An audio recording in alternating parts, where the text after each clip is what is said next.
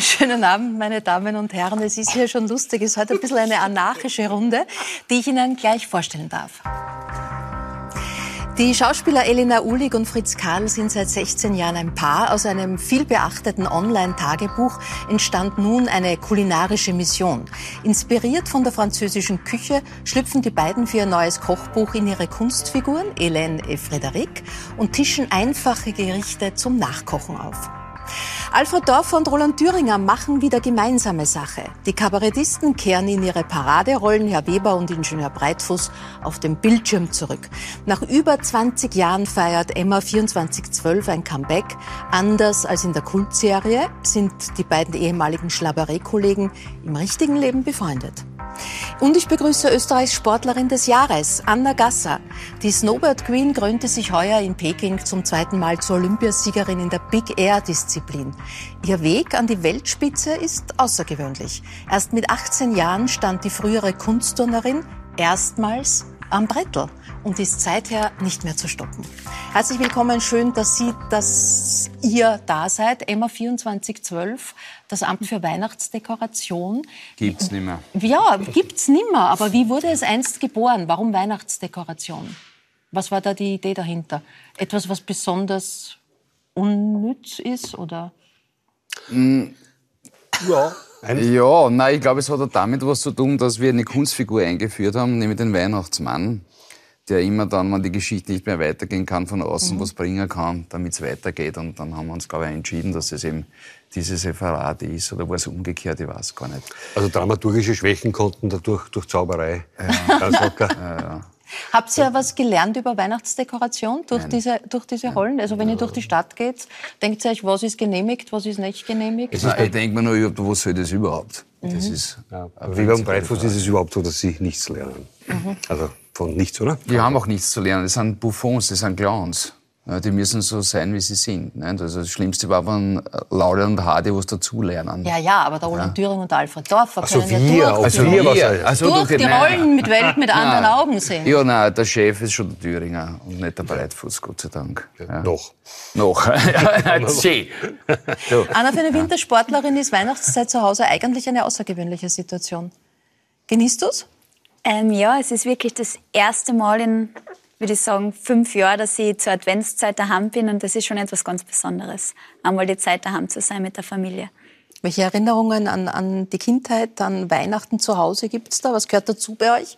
Ähm, schon schöne Erinnerungen. Es gehört auf jeden Fall der Adventskalender von der Mama dazu, der selbstgemachte.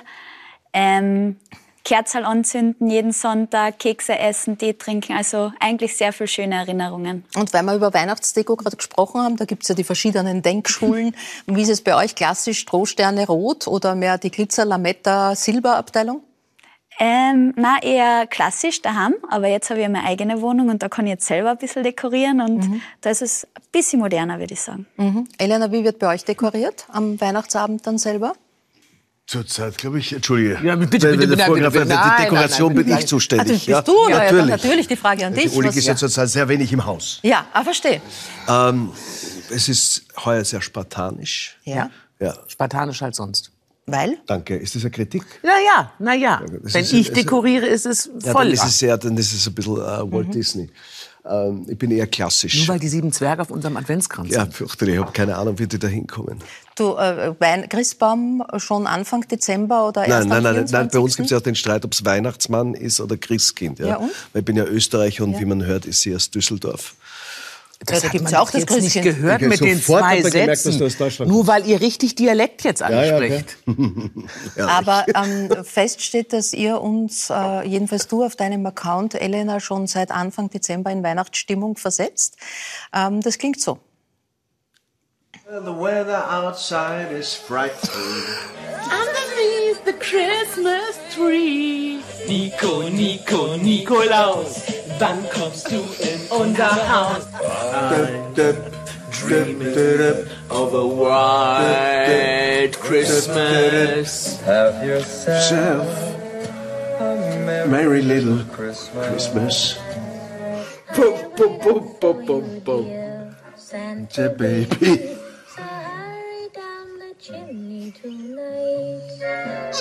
in diese Welt des Online-Tagebuch werdet ihr uns dann noch später... genau. Die zwei. Da haben wir kurz die Gesichter von den Kollegen einblenden.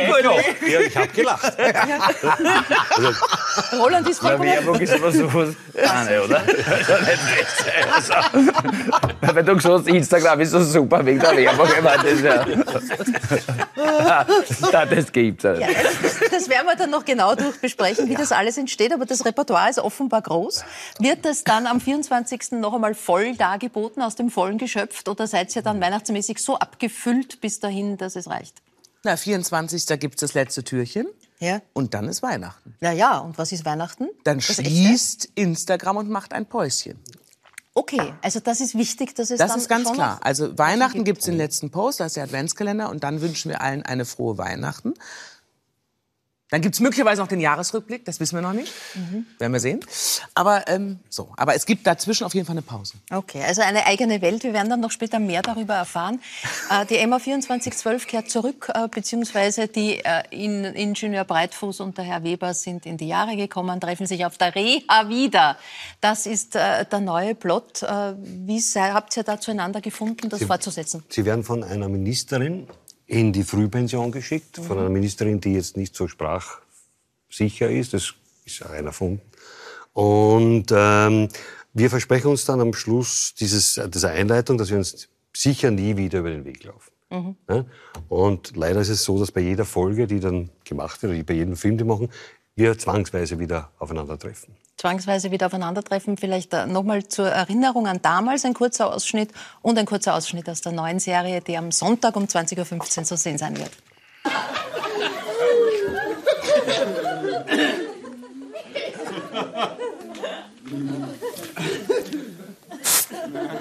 Also nachdem sich mein Entschuldigung, eben deutlich verschlechtert hat, habe ich einen Facharzt aufgesucht und der hat mir dann auf mein Drängen hin eine, Be- also nicht auf mein Drängen, aber hat mir dann eine Bestätigung gegeben, dass meine Leiden auf erhöhten Zigarettenkonsum zurückzuführen sind. Na, dann sollten Sie aber mit dem Rauchen aufhören, Herr Ingenieur. Genau. Na, was Sie? Herz, ich bin nicht Raucher. Seit oh, meiner Kindheit. Es geht hier viel mehr um das Passivrauchen. Ja, wieso machen Sie das? Hä? Schlaganfall? Ja, und äh, eine leichte Herzinsuffizienz. Ja, doppelt halt besser, nicht? Dabei haben Sie doch sicher immer auf sich geschaut. So schlank wie Sie sind. Natürlich, ein Leben lang. Darf ich meine Schnorren von Ihnen? Gerne. Wunderbar, dafür zeige ich Ihnen, wo der Raucherpavillon ist. Wollen Sie auch eine, Mr. Broadfoot? Ich bin nicht Raucher. Ach so, seit wann? Schon immer. Das ist die falsche Antwort. Richtig müsste es lauten, durch meine schwere Krankheit wurde ich gezwungen, meiner geliebten Leidenschaft ein Ende zu bereiten. Genau, so heißt es. Ich habe mein Leben lang nichts geraucht. Trotzdem sitze ich da. Ihre Krankheitsgeschichte interessiert mich nicht. Wie, wie war es für euch, in diese Figuren wieder reinzuschlupfen und einfach die weiterzuentwickeln, 20 Jahre später? Naja, nachdem die Basis dieser ganzen Geschichte ja die Figuren waren, das Erste, was wir gehabt haben, bevor es mit dem Theaterstück und dann später mit der Sitcom weitergegangen ist, waren die Figuren, die wir entwickelt haben. Das ist eigentlich das Kapital von der ganzen Geschichte. Das sind die Ressourcen, auf die wir zugreifen können. Und es ist nicht so, dass ich mir jetzt irgendwas überlegen muss, um wieder der Herr Breitfuß zu sein. Das ist wie Autofahren. Das Ja. ist, ist da. Weil Das sind ein Teil von uns. Also. Und ich weiß genau, wenn der Herr Breitfuß das sagt, wird der Herr Weber jetzt das sagen. Und darum tun wir uns beim Schreiben sehr leicht, weil eigentlich alles von den Figuren her, wie sie agieren, klar ist. Da ist nichts zu diskutieren. Ja. Der Versuch war nur, eben, das hat man jetzt glaube ich eh schon gesagt, dieses alte Format Sitcom, was es ja nicht mehr gibt, einfach äh, zu verlassen und die Figuren in ganz was Neues hineinzubringen, nämlich in eine andere Welt. Darum haben wir das Amt da weggelassen. Die Lacher weggelassen. Lacher, wo sie, das ist die, ja, das war halt damals so, jetzt schaut das ja komisch aus, wenn man das sieht, oder? Ja, die ja. Lacher. Wo- In- in dem- Wobei man sagen muss, das, waren, das sind echte Lacher gewesen. Das heißt, wir haben das, den Film Menschen, also lebendigen Menschen im Theater vorgespielt und das sind, also das sind keine Dosen, sondern das sind aufgenommene Lacher von einem Live-Publikum. Tatsächlich. Es entstand ja die Idee, daran anzuknüpfen in der Corona-Zeit. Ähm, habt ihr euch da irgendwie wiedergefunden oder seid ihr eigentlich immer im Kontakt gewesen? Na, wir haben eigentlich Zeit gefunden, weil wir nichts zu tun gehabt haben. Nicht? wir haben uns zufällig wo drauf in einem Café, also wir daheim noch spielen dürfen. In Linz war das. In Linz, ja. weil wir beide in Linz gespielt haben und haben über die alte Zeit geredet. Und dann wollten junge Leute von uns ein Autogramm von Herrn Weber und von Herrn Breitfuß. Da haben wir schon Mhm. lachen müssen und nicht verstanden, warum die das überhaupt kennen, weil die waren damals nicht auf der Welt. Und äh, dann war eben der Lockdown und dann haben wir uns getroffen und haben über das Projekt nachgedacht. Und haben dann Leute vom ORF damit konfrontiert und die waren Überraschenderweise gar nicht uninteressiert. und jetzt haben wir das einmal probiert und jetzt wird äh, demnächst das Publikum entscheiden, ob das was ist, was man will oder was man nicht will. Es. Ähm, ihr, euch verbindet eine lange kollegiale Freundschaft über Jahrzehnte hinweg. Freundschaft zu halten ist ja nicht immer ganz einfach, aber man kann immer auf was zurückgreifen. Das sind bei euch sozusagen die, die, die Beginne im Theaterworkshop von Herwig Siböck. Was, was habt ihr dort ähm, mitbekommen? Warum war das für euch beide so prägend und richtungsweisend? Wir waren da zusammengespannt bei diesen Workshops mit richtigen Schauspielern, also Mhm. richtigen Schauspielstudenten. Und Äh, Und wir Studenten. da beide nicht hinpassen, muss man ehrlich sagen. Ich, war übrigens einer der Schauspielstudenten. Damals, Nein, nein, nein, nein, damals Du warst doch nicht. dabei. Im Waldviertel nicht. Nein, im Waldviertel, aber danach, weil es gab es immer so die Treffen in Wohnungen. Ich habe Ja, das einmal ja, gesehen, ja, da ja, okay. in, im Sievering draußen. Da warst du auch mit dabei? Ja, war öfters da. Ich habe den Herwig gehabt als Lehrer am Reinhardt-Seminar. Ah, okay. Das muss aber später gewesen sein, oder? Weißt du noch, wann das war? Ich weiß, Publikum ich, weiß auch gar nicht, um was es geht. Das ist das Schöne. Du! Was aber ich kann, ich kann mich an euch beide, Ja, entschuldige. kann euch beide noch erinnern, weil wir saßen da alle da im Kreis, Stuhlentspannung. Stuni, genau, ja. ja. In dieser Scheune im Waldviertel? Und, Nein, da war ich nein, nicht nein, nein, dabei. das war vorher. Das war, der er, das war sicher Also der erste dann kurz, was geschah in der Scheune? und wir waren auffällig blöd. Ja. Einfach. Der Herwig hat gesagt, aus, euch wird nie was. Ja, jetzt hat's Kantinen-Schauspieler, Kantinen-Schauspieler, hat er nur gesagt. witzig, privat und so. Und, Ja. Waren einfach nur deppert. Und das ist, glaube ich, die Basis, die wir... Das haben wir uns behalten. Ja, Ja. Also, wenn wir wo eingeladen sind, wir stören sicher die Veranstaltung, so wie die Sendung heute auch. Ja. Nein, aber es ist eine gewisse Leichtigkeit da, wenn man sich so lange kennt. Und äh, ich habe nicht das Gefühl, dass ich jetzt 60 bin, wenn ich mit Freddy da sitze. Also, Ja, weil du nicht siehst. Weil die, weil die Erinnerungen tragen. Anna, wie ist es eigentlich im Sport? Können Konkurrentinnen Freundinnen sein? Ähm, ja, schon, würde ich sagen. Bei uns ist ein richtig guter Zusammenhalt im Sport. Und ich glaube oder ich hoffe, dass man das auch dieses Jahr bei den Olympischen Spielen gesehen hat, weil da habe ich ja gewonnen oder zumindest ist, ist eine nach oben gestanden und jetzt geschmissen und das Erste, was er getan hat, war mich umarmt und mir gratuliert und ich glaube, das ist schon etwas ganz Besonderes, dieser Zusammenhalt. Das heißt, es sind Freundschaften, die auch abseits des Sports bestehen? Ähm, ja, schon. Also ich habe eigentlich ziemlich viel auch Privatkontakt mit Fahrerinnen von der ganzen Welt. Also gerade gestern habe ich mit einer Freundin gefacetimed aus Kanada oder ich weiß, dass ich jederzeit willkommen bin in Finnland und ich finde das richtig cool, dass man das so connecten kann. Elena Karl, wo seid ihr? Fritz, wo seid ihr willkommen? Wie, wie schwer ist es? Äh, wie, Also beim Skifahren kann, denkt nicht mal nach. Wo seid ihr Ähm, willkommen? Ist eine gefährliche Frage. Wie schwer, ist es, wie schwer ist es, Freundschaften zu halten in der Branche? Man kennt so viele Menschen und ist aber dann doch da und dort und, und wieder weg. Äh, wie geht's dir damit? Wer sind deine Freunde? Naja, ich habe zwei wirklich, äh, zwei wirkliche Freunde. Da, da, alle zwei. Einen kann man, kann man beide nennen, Ja. quasi. Kennt man ja. naja, In einem. Erwin Ähm, Steinhauer ist genau. deine. Und der Hans Escher, ein, ein Regisseur, ist der andere und die kenne ich einfach schon sehr, sehr, sehr, sehr lange und da ist immer, man pflegt da wirklich einen Kontakt. Also das sind sehr wertvolle Menschen für mich und das hat sich, äh, ganz egal in welcher Stadt ich lebe, wir leben ja zurzeit in München, dass man besucht sich, man telefoniert, man kommt zusammen, das hat sich über die Jahre erhalten, ja. Aber man muss das schon machen, weil dieser Beruf ist dann, ich glaube, das geht ja euch nicht anders, oder? Wenn ihr unterwegs seid auf, auf Tournee, also da diese die Sachen zu halten, ist schwierig. Also das beantwortet natürlich nicht die Frage, ob man willkommen ist. Wo ist man willkommen? Wo ist man willkommen? In Österreich ist es für den Deutschen schwer. Ist es so? Ja, das ist sehr schwer. Deshalb haben wir auch Österreich verlassen müssen, weil ich immer nur der Piefke war und der Marmeladinger. Und das ist ein bisschen schwierig. Ja, jetzt alle so. oh. Nein, aber es ist wirklich so, dass der Österreicher, also ich habe zum Beispiel auch arbeitsmäßig, schauspielermäßig, fast keinen Fuß auf den Boden gekriegt. Ich habe dann irgendwann was gedreht, wo ich dann aber die Deutsche, sozusagen die Generaldeutsche gespielt habe. Aber, Guck, die alle wissen sich so, ja, aber es ist... Ihr habt am Traunsee, wo du herkommst, äh, gelebt, gemeinsam Genau. mit euren vier Kindern und das war für dich keine gute Zeit oder Doch, anders gut? äh, Naja, ich bin auch kein Landmensch, das muss man dazu sagen. Ich bin ein Städter. Es war aber eine ganz tolle Zeit und da sind ganz, ganz viele tolle Freundschaften entstanden. Aber ich habe sozusagen beruflich musste ich immer über die Grenze. Ja, und Salzburg ist heute nicht und war es auch damals nicht keine Drehscheibe Europas. So, das heißt, und die Zugverbindung war auch schwierig. Und ich habe einfach, ich habe mein Land vermisst. Und ja, das, äh, weil ich meine Freunde, all die, das ist wirklich anders. Es ist, der Österreicher wird in Deutschland total geliebt, ja? Ja, schon. Ja, eh, ja. Ja, ja. aber der Deutsche in Österreich halt nicht so. Stimmt, Warum- müsst ihr doch zugeben. Warum? Wo? Das, das lassen wir Warum? jetzt, Das stellen wir jetzt einfach so mal in den Raum. Du, du bist äh, im Moment mit deinem Regenerationsabend 2.0 ähm, mit alten Geschichten Ja, ja. Äh, wieder, also auch so ein bisschen retro unterwegs und die ersten Kritiken lauteten ganz der alte Thüringer. Ist das ein Kompliment für dich? Oder wie nimmst du das wahr, wenn man sagt, ganz der Alte? Du hast ja durchaus unterschiedliche Entwicklungen, durch unterschiedliche Entwicklungen deine Fans mitgenommen und manchmal auch irritiert. Ja, wobei das war jetzt eine bewusste Tat, dass ich es gemacht habe, weil ich wollte eigentlich ein neues Programm machen.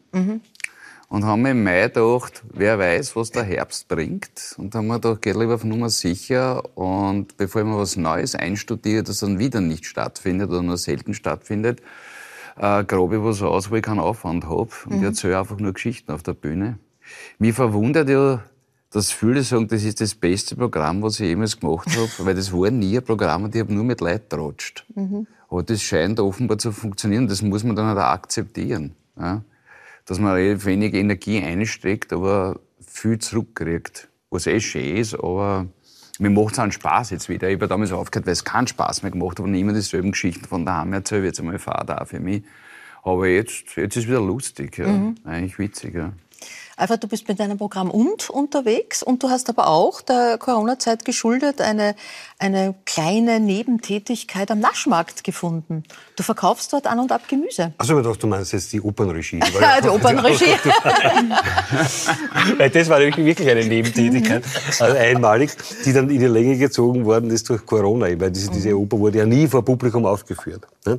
Dankenswerterweise, das muss ich jetzt ganz ehrlich sagen, hat ORF 3 damals sich bereit erklärt, das aufzuzeichnen. Sonst wären alle diese Mitwirkenden äh, niemals erstens zu ihrem Geld gekommen äh, und noch zu einer Aufführung. Und das war, das war eine wirklich feine Sache. Und dann habe ich begonnen, äh, weil ja ganz klar war, jetzt wird einmal ein halbes Jahr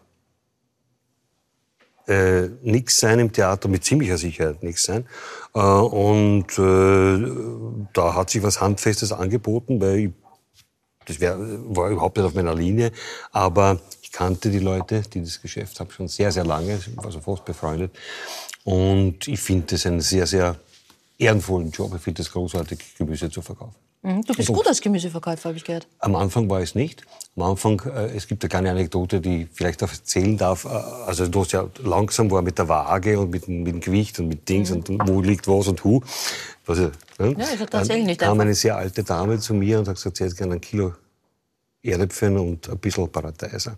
Und das habe ich zusammengesucht und die war sehr alt und gesagt, schnell sind sie nicht. so Wie ging der Dialog weiter? Hast du dich gerechtfertigt? ich bemühe mich, ich bemühe mich. Ah, sie- Aber ich kann dann nie wieder. Ja, die unterschiedlichen Lebenswege und was sie dann alles noch äh, parat haben. Du wolltest eigentlich Chirurg werden mal? Kurz? Nein, nein, nein, nein, nicht wirklich. Nein. Also das gibst du nur in Interviews an, damit es gut klingt, oder ja, wie? nein, nein.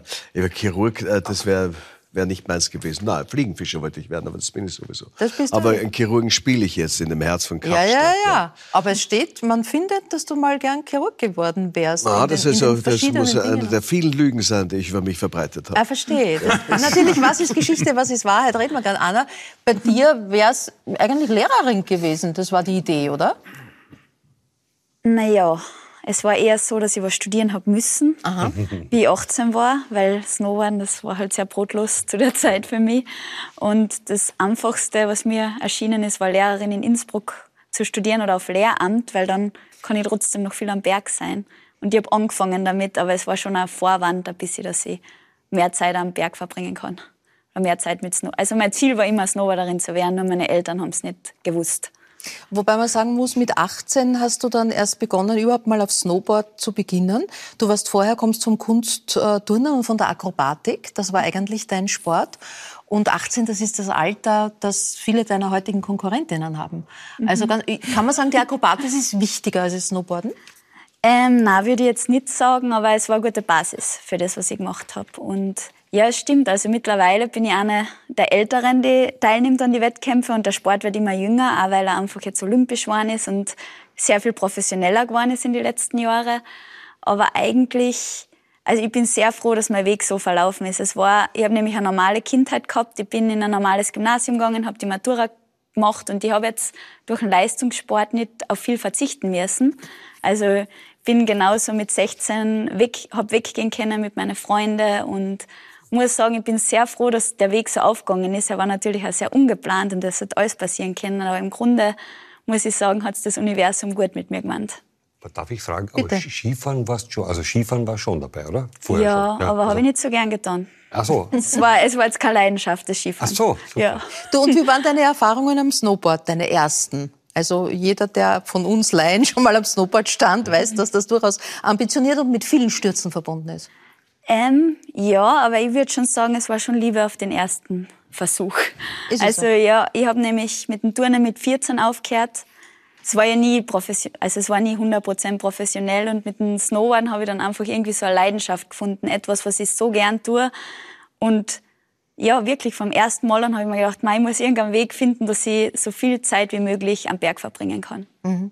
Du bist ein passionierter Skifahrer. Ja, neben uns So, waren ja. Skilifte. Also mein Opa hat Skilifte gebaut. Die sind natürlich längst nicht mehr in Betrieb. Das Mhm. fing eigentlich schon in den 80er Jahren an, weil schon damals die Temperatur und die Schneegrenze so runtergegangen ist, dass man den Betrieb, den Skibetrieb einstellen musste. Und damals waren das noch so, so Straßenlifte, wo das Wo waren war das? Diesel. Wo war das? In, in Traunkirchen. Okay. Mhm. Bitte schau, hast du das gesehen? Was denn, was denn war da ein Bild davon? Ein UFO, ja. oder was? ja, In wirklich. der Schranzhocke Ah, aber das war in den 80er Jahren schon so, dass, dass, dass da kein Schnee mehr war. Man, man, man hat es gar nicht so registriert. Ich Ja. kann mich noch erinnern, dort plötzlich haben meine Großeltern gesagt, das zahlt sich nicht mehr aus. Mhm. Es geht nicht mehr. Einfach, äh, das, weil einfach zu wenig Schnee da war. Mhm. Die Temperaturen wurden so hoch. Es gab dann hier und da noch so Wintereinbrüche, aber Mhm. der Betrieb wurde eingestellt. Und dann, äh, als du Elena kennengelernt hast, hast du gesagt, Schatz, ich zeig dir die Berge. Elena auf Schien? Ja. Ja, ich habe es immer wieder versucht und versuche es nach wie vor, aber der, ich bin so groß und der Boden ist so weit weg.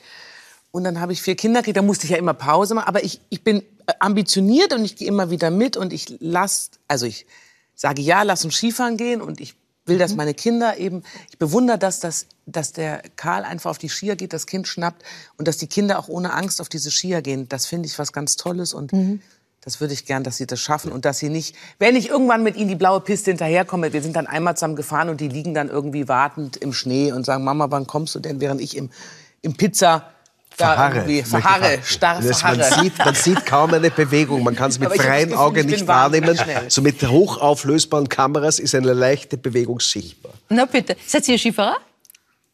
Ich wurde gezwungen, als Kind diese depperten Schulskikurse da. Ja. Ja, furchtbar, ja. Aber hast du gemacht? Ja, das Ja. hat man müssen. Das war Ja. eigentlich gar keine Wahl gehabt. Das war im, Schul, im Schulprogramm in Wien, war ein Schulskikurs. Und St. Ulrich am Pilersee. Genau. St. Ulrich am Nein, aber Pilersee, das da war ich auch. mich nie wirklich begeistern können, Skifahren. Ja. Ähm, Anna, heute zum zweiten Mal Olympiasiegerin, zum dritten Mal Sportlerin des Jahres in Österreich, als Snowboarderin in einer Skination und äh, den Olympiasieg, das schauen wir uns noch mal ganz, ganz kurz an. Die Frau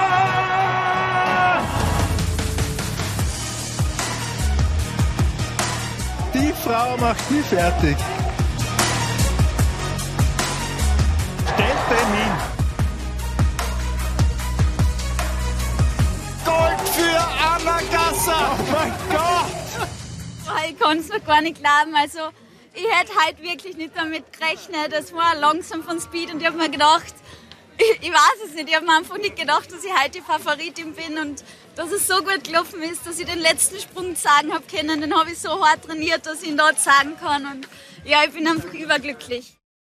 Das war ein ganz spezieller Tag, eine spezielle Situation auch, weil dein Freund Clemens, der auch Snowboarder ist, sich am Tag davor den Knöchel gebrochen hat. Das heißt, der musste gerade nach Hause fliegen. Du wusstest nicht, wie es ihm genau geht, was alles los ist, und du standst vor der Situation, einen Sprung zu zeigen, den du auch noch nicht vorher in einem Wettkampf gezeigt hast.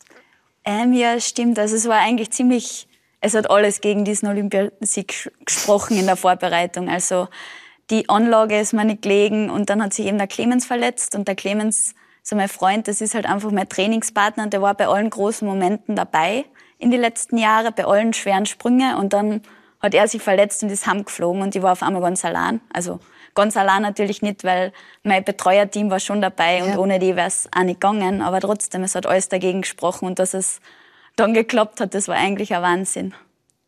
Ähm, jetzt ist ja das, was du machst, schaut nicht nur sehr gefährlich aus, sondern es ist tatsächlich gefährlich. Du hast auch in deiner Karriere schon einiges an, an Verletzungen gehabt, die auch schwerwiegend waren. Also einmal auch eine Verletzung mit, mit Lähmungserscheinungen. Wir lesen dann so salopp Verletzungspause für Anna Gasser. Was heißt Verletzungspause? Das heißt ja tatsächlich eingebremst zu werden und wahrscheinlich auch über das eigene Tun noch mal ganz anders nachzudenken.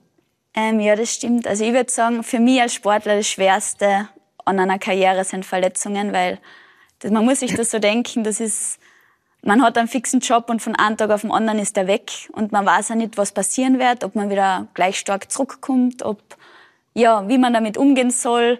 Und das ist eigentlich wirklich, also die Zeit, wo man verletzt ist und zuschauen muss und hoffen muss, dass alles wieder gut wäre, ist sicher die schwerste für mich persönlich. Wobei ich ja sagen muss, für mich jedes Mal, wenn ich mich verletzt war, das Erste, was ich machen wollte, war wieder am Brett stehen. Also mhm. irgendwie ist es auch ein bisschen eine komische Situation.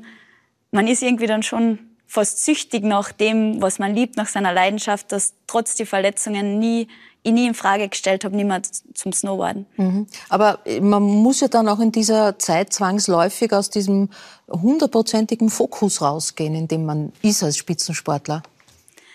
Ähm, ja, also das Leben ändert sich von einem Tag Mhm. Auf dem anderen, es geht so wirklich von 100 Prozent, besonders wenn es in der Saison passiert, auf Null. Und man steht ganz, ganz woanders, würde ich sagen. Also es ist mhm. wirklich, es ist auf Stillstand, wo das Leben davor so schnell ist. Man ist am Freisen, man fährt zu die Wettkämpfe und ist eigentlich immer unter Stress und auf einmal bist du auf Null. Und mhm. ja, es ist, als würde da irgendwie etwas, etwas fehlen von einem Tag auf den anderen. Und das ist schon, ich muss sagen, die ersten zwei Wochen, wo man sich dann sammelt und dann eh gleich wieder neu orientiert und versucht positiv zu sein, mhm. sind habe ich immer sehr schwer erlebt. Mhm. Wir sind jetzt beim Teil Sprecht über eure Krankheiten angelangt. Fritz Karl, äh, zwei, äh, zwei äh, kaputte Bandscheiben äh, können bei dir eine Geschichte von auch Mut und Übermut, ähm, was, was sportliches Risiko betrifft, erzählen. No, das war kein sportliches Risiko. Das war irgendwie stehend eine Wasserrutsche hinuntergerutscht. naja, unter was fällt das? Unter Deppert. ja. Lebensgefährlich auch, ne? Frühmorgens, ja. Ja, war eine blöde Aktion. Wir waren nicht zusammen. Wie alt warst du da? fünf, fünf war er, fünf. ja, er war schon über 30. Meine großen Kinder haben mich sehr geschimpft. Die haben gesagt, oh, ich blöd bin, sowas zu machen. Ja, aber ja. es war ein ziemliches Glück gehabt. Roland, du bist ja eine Zeit lang bekanntlicherweise mit dem Motorrad gefahren. Auch da ja. mal übers, über die Grenze gegangen? Äh, ja, was heißt über die Grenze? Ich, ich, für mich war das Motorrad immer ein Sportgerät. Ich habe mit zwölf ins Motocrossfahren angefangen und mein Kindheitstraum hat eigentlich gewesen, dass ich Motocross-Rennfahrer wäre. Mhm. Äh, ich habe nur dann bald gemerkt, da gibt es welche, die fahren schneller. Und das war dann ein Problem natürlich, weil ich nicht wirklich ein Talent bin, aber das sehr gern gemacht habe und die haben mir schon natürlich was gebrochen dabei, aber mein Gott, ah, nicht, es war nie was wirklich Dramatisches. Also ja, denn mir war es auch nie so wirklich wichtig, weil es nicht mein mhm. Lebensunterhalt war. Ich habe nur ziemlich blöde Sachen gemacht, wie wir noch gespielt haben miteinander, dass ich dann äh, am Wochenende, ich kann mich nicht, bin, mit, da ist ein Rennbus vor der Tür gestanden mit einem Motorrad drinnen und ich bin aufgefahren nach Brünn. trainieren am Samstag, bin dann auf die Nacht nach dem Training heimgefahren, habe Vorstellung gespielt, bin in der Nacht wieder mit dem Bus auf, damit ich am nächsten Tag das Rennen fahren kann. Also, das ist schon ziemlich blöd, vor allem wenn andere auch davon abhängig sind, weil halt was passieren kann. Aber ich habe das immer sehr gern gemacht und das, ja. Kennst du das Thema Adrenalin-Junkie irgendwie? Ja, schon, aber nicht, äh, nicht vom Sport. Also ich war ein bisschen fußballerisch unterwegs, aber nicht talentiert. Schon vereinsmäßig, aber für mich war Adrenalin nie, über- also ich bewundere, also das, was ich da sehe, ist, ich finde, das sind ja ganz große Künstler, das ist großartig gesagt. Also das bewundere ich zutiefst und bin auch sehr, sehr sportinteressiert, also beim Zuschauen passiv. Aber über diese Art von, von, von Risiko beziehe ich mir Adrenalin nicht. Mhm. Anna, es ist ja jetzt so, dass du neue Sprünge konstruierst. Nimm uns da ein bisschen mit, wie das geht. Also ich meine, es, es gibt doch Grenzen von dem, was einfach auch nicht mehr möglich ist. Denkst du dir das einfach mal aus und dann versuchst du es äh, sozusagen in den Schnee zu setzen? Ähm, ja, es passiert tatsächlich sehr viel im Kopf. Also man stellt sich viel vor, man, man, also bevor ich so einen schweren Sprung im Schnee mache, mache ich ihn sicher tausendmal im Kopf. Also wirklich.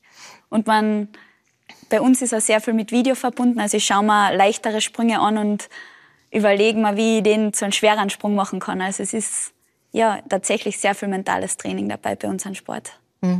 Ka- Entschuldige, kannst du das woanders vorher ausprobieren, bevor du das am Snowboard machst? Mittlerweile schon.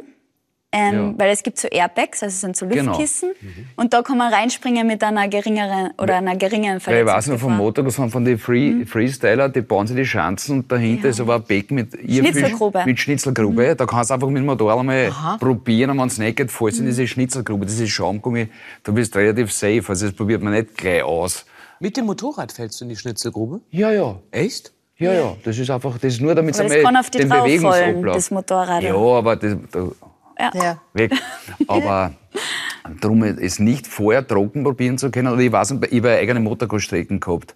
Und wir haben ja Sprünge gebaut, diese Doppelsprünge, wo du springst, dann ist nichts und dann musst du aber genau dort landen. Ja. Und das macht man so, dass man das vorher mit dem Bagger zumacht. Das ist ein Table. Das heißt, du kannst dich herantasten und weißt, Und es geht. tiefer. Und wenn du weißt, wie du aus der Ecke dann rausfährst, dass es sich ausgeht, Dann dann, nimmst du das in der Mitte raus. Und dann lädst du die Freundin und sagst, ich habe einen neuen Sprung gebaut. Scheißen sie sich alle an. Ja, so ungefähr Du geht das weißt ja wahrscheinlich Genau, du bei weißt ja dir genau, auch, wie es geht. Ja, ja. Wobei du hast diese Leidenschaft angesprochen und die war ja auch so groß. äh, Du warst so überzeugt davon, dass das dein Ziel ist, dass du ja dann kurzerhand mit 18 auch nach Amerika bist, weil du eben gesagt hast, dort hast du bessere Trainingsmöglichkeiten.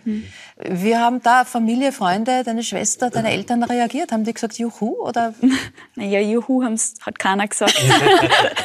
ähm, ja, meine Eltern haben gedacht, das ist meine rebellische Phase. Die kommt bei mir ein bisschen später, mit 18 statt mit 14.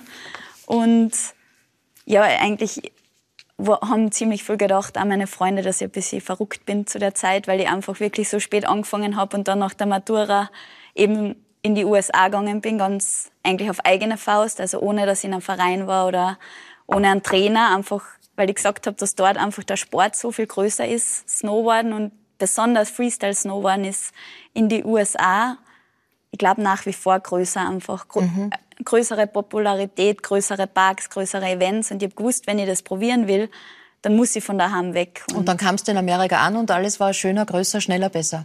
Ah, ich, ich würde lügen, wenn ich sagen würde, es war eine einfache Zeit, weil ich war natürlich nicht mit dem größten Budget dort. Also ich habe ziemlich viel gespart und ein bisschen Unterstützung von den Eltern gehabt, aber es war jetzt auch nicht, nicht so, dass ich gelebt habe wie eine Königin dort. Also ich war dann, glaube ich, bei, wie heißt das, Skilehrerhousing untergebracht. Ohne Küche damals noch und in den USA ohne Küche ist nicht so leicht.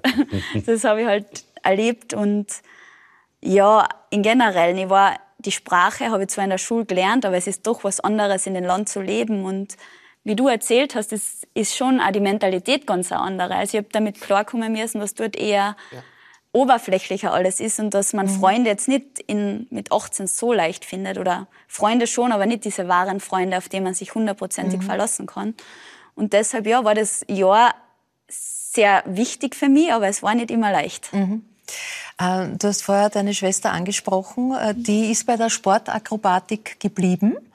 Ähm, anders als du, also hat es nicht zum Snowboard gezogen. Sie hat äh, sogar eine EM-Medaille gemacht 2019. Jetzt hat sie schon aufgehört. Und äh, auf deinem Instagram-Account sieht man dann, wenn ihr schwesterlich euch verbunden seid, dann schaut das so aus. Mommy, look at me. Oh, I'm killing it. Whoa. Swinging side to side and I'm killing that. Whoa. Damn, your girl so fine, but her breath is like, whoa. She say she wanna dance, but she don't know how to. Whoa. I'm iced out. Ooh, looking like a star. Whoa. Her name is Jenny. Ooh, bitch don't have no panties. Whoa. I'm Steph Curry. When I hit the three, I hit the whoa. Pause, lean, hit you with the woo. I'm saucy, ooh, she don't like me, woo. She flexing on the gram, but her booty flat, woo. Frau Uhlig nimmt gerade Anleihe, was auf Instagram Hey, alles möglich das- ist. das- Das machen wir nach. Ja, gut. Muss hier unten sein? Da kannst du noch überlegen. Aber bei euch zu Hause ist nie, ist nie langweilig. Also das Ähm, na eben, also es ist immer eigentlich eine Action und es ist auch richtig cool, dass wir eben diese Leidenschaft da miteinander teilen, dass wir beide gern Sport machen Ja. und irgendein Blödsinn unter Anführungszeichen fällt uns immer ein. Wir üben ja diese Übungen tatsächlich einfach schauen bei YouTube nach Übungen und probieren sie dann nachzumachen und es geht nicht immer gut. Ich glaube, ich sollte mal... Ja, es ist immer wieder erstaunlich, womit Ja. sich Menschen beschäftigen, wenn sie Ja, das Tagesfreizeit ich- haben. Das finde ich Äh, super. Das, ja. beeindruckt- das beeindruckt mich fast mehr als das mit dem Snowboard. Wirklich? Ja, schon, weil das rundherum weg ist. Das ist nur der Mensch. Das sind zwei Menschen, die miteinander im Balance sind und von das kannst du ja noch länger auch machen. Ne? Das kann, auch wenn's- wenn kein Snowboard Ja, ja, mehr da ist und das, kann man, das kann man, das ist ja total Wobei, wobei, Anna, wir müssen jetzt dann auch auf über, über Instagram reden. Du hast 490.000 Follower, oder vielleicht sind es mittlerweile schon 500.000. Nein, leider nicht. Ah, noch nicht. Das ist das große Ziel. äh, da sieht man dann solche Videos und auch sonst alles Mögliche von deiner Tätigkeit. Äh, dir ist es wichtig, dafür für junge Mädels auch so ein bisschen ein Role Model zu sein, ein, ein Vorbild, äh, wohin die Reise gehen kann und die zu ermutigen. Ja, ich finde es einfach eine coole Chance, eine eigene Plattform zu haben und ähm, besonders in einem Sport vielleicht, der jetzt nicht in Österreich so groß ist, beziehungsweise nicht immer in ORF gezackt wird oder nicht immer gezackt wird, ist es einfach für mich die Chance, aktuell zu bleiben. Und das finde ich ja cool, dass ich das nutzen kann. Und die schönste Bestätigung ist natürlich, wenn ich sehe, dass es andere Leute inspiriert und besonders viele junge Mädels mir da folgen und ja, ein Mhm. bisschen ein Vorbild sein. Ich glaube, das ist Ja, das du größte bist ein bisschen Ziel. Klassensprecherin auch, denn du hast für gleiche Preisgelder auch schon mal dich eingesetzt und das erkämpft. Ähm, ja, na ja, ich muss sagen, vor mir waren da schon sehr viele Mädels oder sehr viele Frauen beim Sport, die dafür Ja. schon gekämpft haben. Aber es war schon einmal ein Bewerb, da wo die Männer das Doppelte gekriegt hätten Was? wie die Frauen. Ja. Und da haben wir dann, da hab ich, haben wir uns dann zusammengetan mit ein paar von den Fahrerinnen und haben gesagt, okay, wenn das so ist, dann starten wir nicht. Und wenn das die Favoriten machen, dann hat das natürlich, oder Gott sei Dank, Wirkung gezeigt und im Grunde haben sie dann das, gleich, das Preisgeld gerecht aufgeteilt. Was haben die Männer gesagt? Ja, eigentlich ziemlich cool, sie waren auch dafür. Also es hat keiner gesagt, na, das, wir fahren nicht, weil wir jetzt sind Ja, weniger kriegen. Unterstützt auch, oder? Spannend wäre es erst gewesen, wenn die abgeben hätten müssen. Das Sie haben haben Teil. abgegeben. Ah, das war, das war das Ding. Alles ich überhört. Sie haben das Ganze dann in einen Topf gehauen und nochmal neu aufgeteilt. Ah, verstehe. Und ich habe es ja schon cool gefunden, dass niemand gesagt hat, okay, das ist jetzt an. Ja. Wir fahren jetzt nicht mehr. Also es hat keiner sich Keiner dagegen boykottiert. ausgesprochen. Ja. Ja, das sind, das sind große, große Bewegungen. 490.000 Follower. Jungen. Die Jungen. 290, glaube ich. Nein, nein, nein, nein, nein, nein, nein, nein, Wir haben nein, 200, falsche ich habe Zahlen. 245.000. Also, 235, ja, Wahnsinn. Ist man, schaut man immer, ob es mehr werden? Nee, man, man schaut nicht immer, man guckt natürlich, weil das ist ja, also sozusagen, ich verstehe ja Instagram als, du vielleicht auch als Sender, es ist für mich ein Sender, Mhm. worauf ich Programm mache, sozusagen. Und der Star, der hin und wieder dabei ist, ist der Herr Karl, Mhm. sozusagen, das ist der Star in, auf Instagram. Aber ich mache das als Sender, also es gibt eine eigene Talkshow. Krieg aber weniger Gage als Sie. Kriegt, ja. Es ist umgekehrt. Also es gibt sozusagen eine eigene Talkshow Sonntagabend, die es jetzt seit zwei Jahren gibt, die live ist. Und es gibt halt verschiedene Formate, mit denen ich so durch die Woche führe. Also es gibt Mhm. nicht das eine, ja, sondern ich möchte die Menschen unterhalten. Und das ist halt in der Corona, bei uns, wie ihr euch in der Corona-Zeit getroffen habt, Mhm. haben wir auch gestanden und hatten praktisch, die Drehs waren abgesagt, ja. Und dann habe ich aus irgendeinem Grund gesagt, lass uns Weil wir hatten dieses Tool, so wie die Agenturen sagen, habt doch mal Instagram und Facebook, ohne zu wissen, was man damit macht. Und dann habe ich immer gesagt, Mhm. lass uns verhalten. Ich finde, wir müssen was machen. Die Leute sitzen zu Hause. Und ich verstehe mich als, als Narr, der das Volk, auch wenn es ihm schlecht geht, bespaßen muss. Also ich bin immer eher positiv. So. Mhm. Und dann haben wir angefangen und es war eigentlich ein Gag. Also wir haben einfach ein Video gemacht und er hat nicht gesprochen. So. Und dann hat er gesagt, stell's halt dahin. Also Szenen einer Ehe. Ja, nein, wir haben einfach uns hingesetzt, wir blieben zu Hause und ich habe das Video genommen. Ich habe eine Woche lang ihn genervt, bis wir es gemacht haben. Und dann hat er nicht gesprochen in dem Video. Und dann habe ich gesagt, du musst doch sprechen, habe das ausgemacht. Und dann hat er gesagt, nee, ich spreche nicht, dann stell's jetzt halt rein. Und dann haben die Leute das Dann geteilt. Und so hat's dann angefangen. Also wir sind da rein gestolpert. Und dann nach dem ersten Lockdown haben wir aufgehört mit dem Tagebuch. Und dann waren da damals 37.000 Leute, die gesagt haben, Sie, wie, was ist denn jetzt los? Entertainers. Und dann, dann kam, ne, hat eine ganz enge Freundin zu mir gesagt, du wolltest immer moderieren, dann mach's jetzt. Mach's und dann habe ich gesagt, wo denn? Kein Sender will mich. Du hast es, du hast Instagram, mach's. Und dann bin ich durch meine Wohnung, Mhm. bin auf meine Toilette und habe gesagt, ich kann doch nicht machen, Ulik, stilles Örtchen. Hat gesagt, doch. Mhm. Das ist es. Und dann ist es durch die Decke gegangen. Aber das war ja nicht Ja. geplant am Ja. Anfang. Aber über Stille Örtchen reden wir gleich noch. Vorher noch gab es dann eine, eine spezielle Szene, nämlich auch während äh, des Lockdowns. Da hat dann der Herr Kahl, er war kurz sprachlos, aber dann hat er doch auch noch die Worte gefunden. Die Romy-Verleihung konnte in der Hofburg nicht stattfinden, aber sie wurde doch verliehen. Ich habe da ein kleines Geschenk für dich vorbereitet. Ich freue mich so wahnsinnig, dir das überreichen zu können, dass ich dabei bin. Ich bin so nervös. Ja, er hat sie gekriegt! Er hat sie gekriegt. Ich kann dazu was vorlesen. Ich kann zu der Romy was vorlesen. Und zwar ist er seine Darstellung einer ambivalenten Figur im Drama Eindorf bringt Fritz Karl die Chance auf eine zweite Romy. Vielen Dank. Er ist echt gerührt. Wahnsinn. Vielen, vielen Dank. Ich bin wirklich sprachlos. Dankeschön. Das war nicht ich. Es geht gar nicht um mich. Vielen Dank. Super. Danke dir. War es eine echte Überraschung oder kann ein Schauspieler Überraschung gut spielen? Nee, das. Nein, nein, das war schon. Das muss, ich muss ganz kurz was sagen zu dieser, zu dieser, zu diesem Tagebuch. Das war, wir haben, waren, haben wir das ja jeden Tag gemacht. Das heißt, das hatte ja eine sehr, sehr strenge Backage Form, ja. Also auch diese Rollenaufteilung. Mhm. Weil du gesagt hast, wir sind da so hineingestolpert. Am Anfang. Am Anfang, das war vielleicht der erste, das, das, erst, das erste Mal, wie wir das aufgenommen haben. Aber da haben wir, also von dem Mann-Frau-Verhältnis, wie wir das aufgelöst haben. Und man muss sich ja vorstellen, das ist ja nur immer eine Einstellung. Du kannst es ja nicht schneiden. Das heißt, wir haben immer wieder improvisiert. Es gab Tage, da ging das sehr, sehr leicht. Und es gibt Tage, das haben wir auf drei, vier Stunden gesessen. Weil es wurde vorher ein Thema ausgemacht und du hast eine Minute Zeit darüber zu, äh, zu improvisieren. Wobei sie immer im am meisten improvisieren musste und ich sozusagen den, den mimischen Part, also den stummen Part dazu spielte und den geprügelten Mann spielte.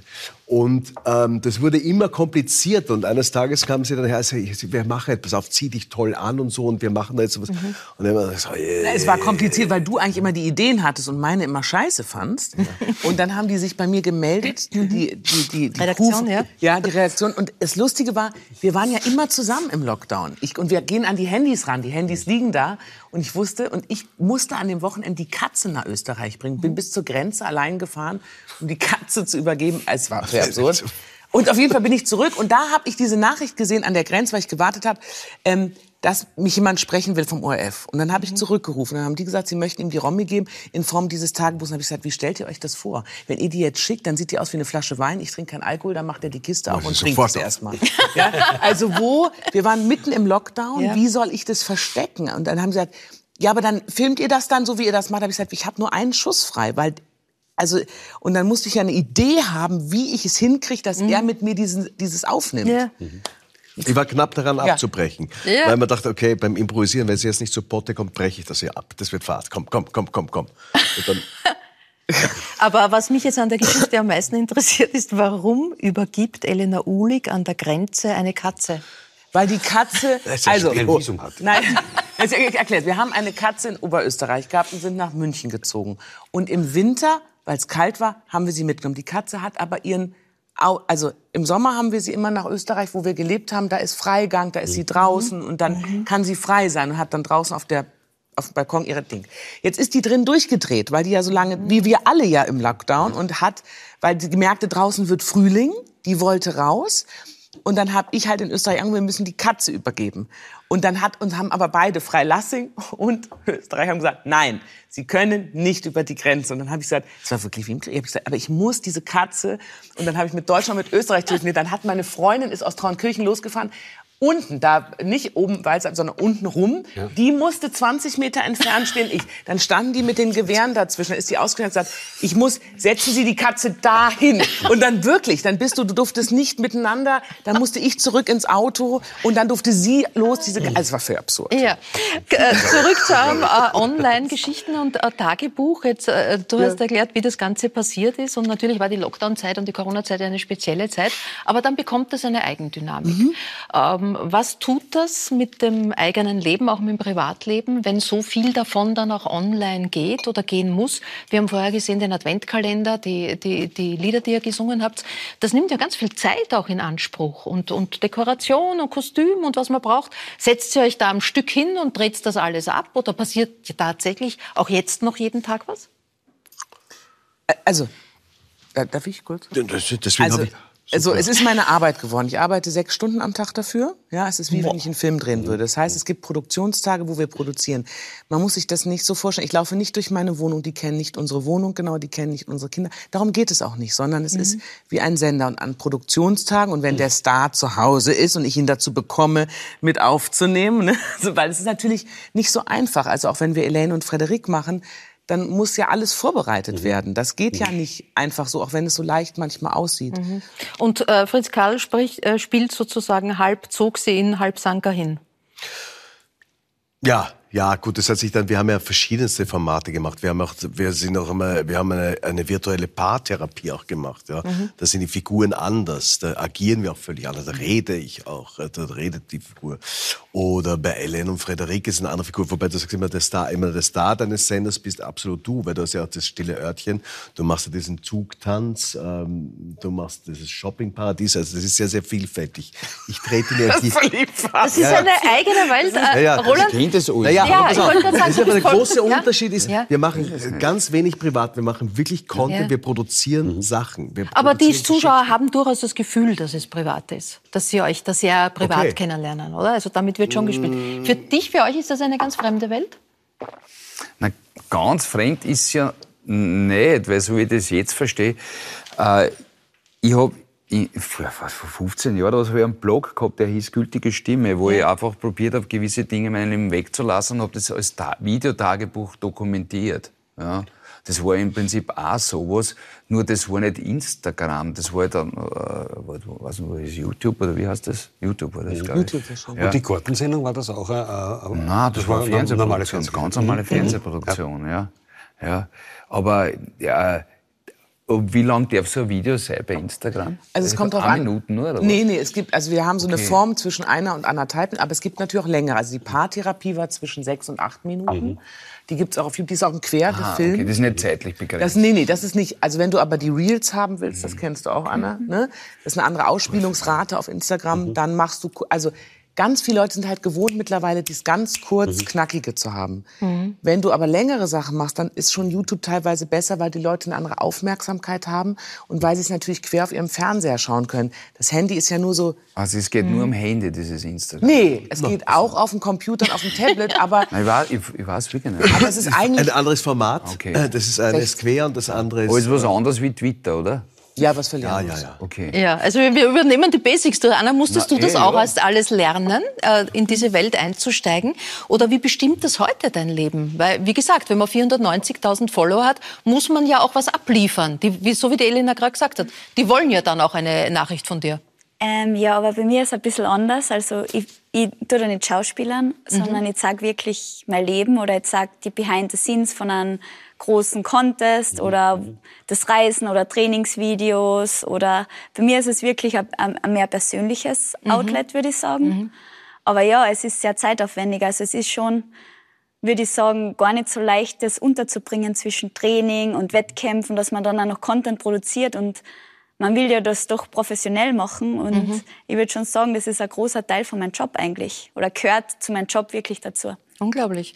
Das stille Örtchen am Sonntag um 22.05 Uhr, 15, 15, 22, 15. Gibt es das immer, da äh, interviewst du Promis eben von der Toilette aus? Ein Genau, sehr spezielles Ambiente. Du bist in der Toilette? Ich bin in der? Toilette und ich lade euch nachher auch einzeln ein. Pass auf, so wenig Zeit. Nein. Also es, äh, es ist wirklich. Du bist im, Ich bin, du siehst aber nur meine Rückwand. Ich sitze praktisch da und du kommst per Stream rein. Ja? So, es ist wie eine. Du musst nicht auf der Nein, nein, du Toilette kannst sitzen. sein, wo du willst. Du brauchst eine gute Ja. Internetverbindung. Okay, alles klar. So, und wenn du keinen Instagram-Account hast, dann gebe ich dir einen Gastzugang, Mhm. sozusagen. Du guckst ja vielleicht auch nicht den und den Sender und gehst trotzdem in eine Talkshow. Ja, ja. So, und dann kommst du rein und dann führen wir einen Talk miteinander. Und ähm, es ist wie eine kleine Late-Night-Talkshow und ganz Mhm. viele lieben das und es gibt's halt schon so lange jetzt und Mhm. immer zu dieser Zeit. Es wird danach auch gespeichert, aber zu dieser Zeit kannst du live theoretisch was schreiben. Also theoretisch könnte jemand was schreiben und wir könnten darauf reagieren. Und das ist, und viele gehen mit mir ins Bett am Abend. Also die, das, das nehmen das als, die gucken den Tatort, dann gucken die die Heute-Sendung und dann schauen die das stille Örtchen, um leicht in die Woche zu kommen. Und das ist echt, Und jetzt fr- frage ich ernsthaft Ja. was. Äh, habt ihr Verluste auch dabei durch eure Tätigkeit? was für Verluste?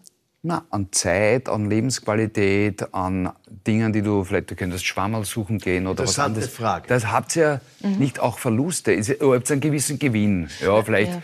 Herr ho- setzt erstmals an. Ja. Ich glaube, er möchte seiner Frau etwas mitteilen, was er noch nie gesagt hat. Ganz, also, Mhm. weil wir uns auch schon lange kennen. Jetzt muss ich ganz, ganz kurz woanders Ja. ausholen. Es gibt Ja. ein sehr interessantes Buch, das heißt Resonanz. Ja. Von Hartmut Rosa. Das Ja. heißt, äh, wie, also, und das beschäftigt sich genau mit diesen Dingen auch und mit den Problemen unserer heutigen Zeit.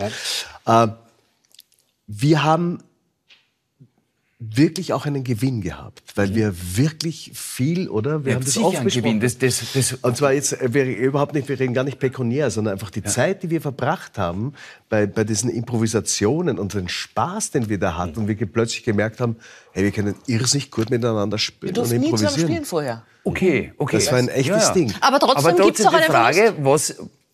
Das ist- eine ist der Gewinn, ja, ja. jetzt Kosten-Nutzen-Rechnung, Ja, ganz klar, pragmatisch. Was, was, Das kann ich was, dir sagen, was es ist der hat Nutzen? wirklich, äh, Ja. also ist familiär, bitte? Wir streiten uns schon, auch dass ich, natürlich. das, dass ich das mache und du sagst, ich verbringe zu viel Zeit. Ja, ja, Frage. also das ist natürlich klar, dass dieses Tier, sage ich mal, Mhm. dieses Instagram-Tier, das muss ständig gefüttert werden. Mhm. Und wenn du das ernst nimmst, das wirst du auch wissen, was du eben gesagt Ein hast, bisschen das, Stress. ist, das kann Stress bedeuten, das Mhm. kann viel Zeit bedeuten und das belastet irgendwo in einer gewissen Form sozusagen die Familie. Wie- wir, wie wir äh, in der Corona-Zeit aufgenommen haben, haben die Kinder teilweise mitgemacht. Also sie haben gewusst, hey, Aber äh, die waren nicht jetzt- sichtbar, sondern sie haben dann Sachen reingehalten. ja, Ja. also die haben also als Requisiteure mitgearbeitet, ja. Ihr habt sie Äh, engagiert. Und haben auch manchmal die Ideen gebracht, da wollten sie da einbringen. Das war, das war okay, aber trotzdem ist es ein, es ist ein wirklich ein Zeiträuber, gar keine Frage. Das äh, Kochbuch, das es jetzt von euch gibt, wo ihr wieder in zwei Kunstfiguren schlupft, Frederik und Helene, also Helene Frederik, äh, ist auch jetzt schon multimedial. Da gibt's wie in vielen Büchern jetzt, man liest die nicht mehr einfach und freut sich über die Bilder, sondern irgendwo gibt's einen QR-Code. Es gibt 35 QR. 35 QR-Codes. Zusätzlich zum Das ist Gericht. das Leben und dann landet man auf äh, kurzen. Videos, zum super. Beispiel auch äh, bei diesem. Mal schauen. Bitte schön. Na, ich wundere mich nur, weil Noch ich, eine Appenzelle Emmentaler Gruyère. Und natürlich brauchen wir ein Baguette. No. Und Weißwein. Ach, die Reibe. Ähm, äh, Mehr. und noch mehr Käse. Oh, dieser Fromage. No. Und nun, Merde. Und nun rühren wir vorsichtig in den gekochten Weißwein den Käse, schneiden das Baguette. Oh, wie du schneidest. Mm, schön. No. Nun der Schnaps. No. Schnaps in Stärke. Oh, die Stärke. Die gießen wir hinein. Und vorsichtig rühren wir ein bisschen Paprika Muskatnuss. und Salz. Et voilà. Anna Gasser ist gerade übel geworden, den Käse kannst du gar nicht haben. Nein, Echt nicht? Oh, ich will Käse von dir. Dein Freund durfte mal nicht einmal seinen Käse in deinen Eiskasten, äh, in deinen Kühlschrank Kühlschrank, geben. ja. Ja. Gruyère Ich mag überhaupt keinen Käse, nicht mal auf der Pizza. Also ich bestelle eine Pizza ohne Käse. Ja. Ja, Ohne Käse. Ja. Also das gibt's jetzt auch noch und das sind äh, sehr basic Gerichte. Also von Butterbrot angefangen es ist bis komplizierte. Also das wäre schon wichtig zu sagen. Er kommt aus einer Gastrofamilie, der Herr Karl. Das sind Ja. wirklich, du kannst damit richtig kochen. Also es ist kein Spaßbuch. Mhm. Ne? Das kann man so sagen, oder? Also, das, also einerseits bin ich irgendwie, war das eine neue Idee, diese analoge und digitale Welt miteinander zu verbinden. Das heißt, ähm, durch diese Codes kann man uns beim Kochen zusehen oder man hat zum Beispiel man sieht Dialoge oder das ist ganz witzig. Und das andere ist, wir fingen das auch an, weil das war ihre Idee, sie wollte unbedingt kochen auf Instagram, sage ich, das interessiert mich nicht als Schauspieler, dass ich da koche, das will ich nicht. Dann, also dann, dann gibt Figuren es geboren? natürlich irgendwie, äh, wird diskutiert darüber, und dann sage ich, okay, dann machen wir Figuren. Und wir machen uns über dieses, über dieses Cuisine lustig. Und die ersten Sachen waren auch wirklich, man hat Butterbrot gemacht oder Trotte Marson, die Maurerforelle, ja, oder Robust Max, Strammer Max. Und das, und dann habe ich angefangen, so alte Rezepte wieder Mhm. äh, zu kochen, also die man kennt mit, was weiß ich, äh, Kartoffeln mit Butter und, und grünen Salat, ja, oder Buffeten oder solche Dinge. Das haben, oder Weinchateau, Speisen aus den 70ern. Das haben die Leute total geliebt und so hat sich das äh, zusammengebaut. Und dann hat uns ein Verlag angerufen, sie wollen ein Kochbuch machen. Ich sage, pff, also, also das ist so viel Arbeit, das ist so wahnsinnig viel Arbeit. Und ich bin ja eigentlich ein fauler Mensch. Und dann haben wir das aber trotzdem Gemacht. gemacht. Du hast es gemacht. Ja, aber eben wie gesagt, aber die Rezepte, die drin sind, also meine Eltern hatten ein sehr, sehr gutes Restaurant und da ist viel Mhm. von dem Ihr habt übrigens noch ein, Skilift war, gell? Dort, wo der Skilift dort wo der Skilift war, ein sehr spannendes analoges Hobby, nämlich das Fliegenfischen. Du hast das vorher kurz angesprochen. Ja. Äh, Ist das sozusagen, um diese Welt, in die ihr uns da ein bisschen eingeführt habt, einmal dann auch äh, hinter euch zu lassen? Ja, also wie wir damals in Wien gelebt haben, da bist du mit mir ja noch sehr da oft hatten wir auch noch überhaupt kein Kind. Da, Entschuldige, du hast die Huchen immer gefangen, wenn du schwanger warst. So ist es, so ist es. Aber Speziell so? Ich- Ja, ich hab keine, so ich schwanger und immer schwa- raus. Ja, unglaublich. Der Huchen, der Donaulachs, ja. Äh, Wenn man immer, ich kann mich erinnern, so ist es, ein, so ein, sie ist Casino-Fischerin. Das sind diese Leute, die einmal ins Casino gehen oder einmal Alles zum gehen und Alles alles beißen. beißen und sie fangen die größten Fische. Aber stimmt es, dass du Drehorte sogar mittlerweile danach aussuchst oder abcheckst, ob man die Möglichkeit hat, Fliegen zu nein, fischen? nein, nein, nein, nein. Aber ich nehme oft die, auf, die Fliegenroute mit, ja, ja. Ah, die nimmst du mit? Aber es ist nicht so, dass ich sage, na, da drehen, da kann man nicht fischen. Aha, wie war es in Kapstadt? Ja, so weit ist Wie war es in. Kapstadt? In- Denn am Sonntag sind die beiden um 20.15 Uhr zu sehen, am Samstag um, äh, bist du um 20.15 Uhr äh, mit äh, eben dem Rennen um den, äh, die erste Herztransplantation, um, diese, um diesen Wettlauf. Gut, ich, ich habe nicht in Kapstadt gedreht, weil ich drehe einen deutschen Professor. Das heißt, ich kam nicht in den Genuss. Aber ich habe früher in Südafrika gedreht und da kann man hervorragend Fliegen fischen, weil die Engländer in den Drakensbergen die Regenbogenforellen eingesetzt haben. Spannend. Und jetzt hast du vor Weihnachten auch noch Geburtstag. Was machen wir damit? Feiern. Ist das, ist das seit Kindheit ein Malheur? Nein, aber jetzt irgendwie kämpfe ich mit den, mit den im Alter mittlerweile. ich feiere dann immer so gern. Also es wird nicht gefeiert. Ja, schon. ja, aber sie wird was vorhaben. Es wird Tatsächlich? Was? Na, wir haben aber schon schöne Feiern gemacht. Ja, sehr schön, sehr schön. Nein, mal schauen. Aber die Kinder, für Kinder ist natürlich, ist Geburtstag immer noch mal ganz wichtig. Mhm. Ja? Aber nicht meiner. Doch, auch deiner, weil sie sich natürlich total Hatte ich in den letzten Jahren nie den Eindruck. Das ist sehr wichtig, möchte ich sagen. Ähm, ja. Also ihr ist der Geburtstag. Mir ist er sehr wichtig, obwohl meiner auch nicht mehr. Jetzt, wo ich älter werde, sagen wir so. Gut, also das Älterwerden lassen wir heute aus. Das machen wir dann in der nächsten Runde. Ich danke euch allen fürs Kommen. Danke für eine Sehr Stunde gerne, vielen gemeinsam. Danke, meine Damen und Herren. Das war dann die letzte Sendung vor Weihnachten. Wenn Sie mögen, sehen wir uns am 5. Jänner wieder. Und einen Rausschmeißer gibt's da jetzt auch noch. Und den kündigen Nona die beiden an in einem kurzen Clip. Können wir das noch kurz sehen? Dann wissen Sie, ähm, wie das weitergeht Anfang Januar. Merci. Merci. Merci für die Stunden, Jerry. Jerry. Jerry. Unsere Liebe war schön, so schön. Merci, Chérie, sei nicht traurig, muss ich auch von dir gehen. Also es wird Jenny Jürgens da sein nächstes Mal.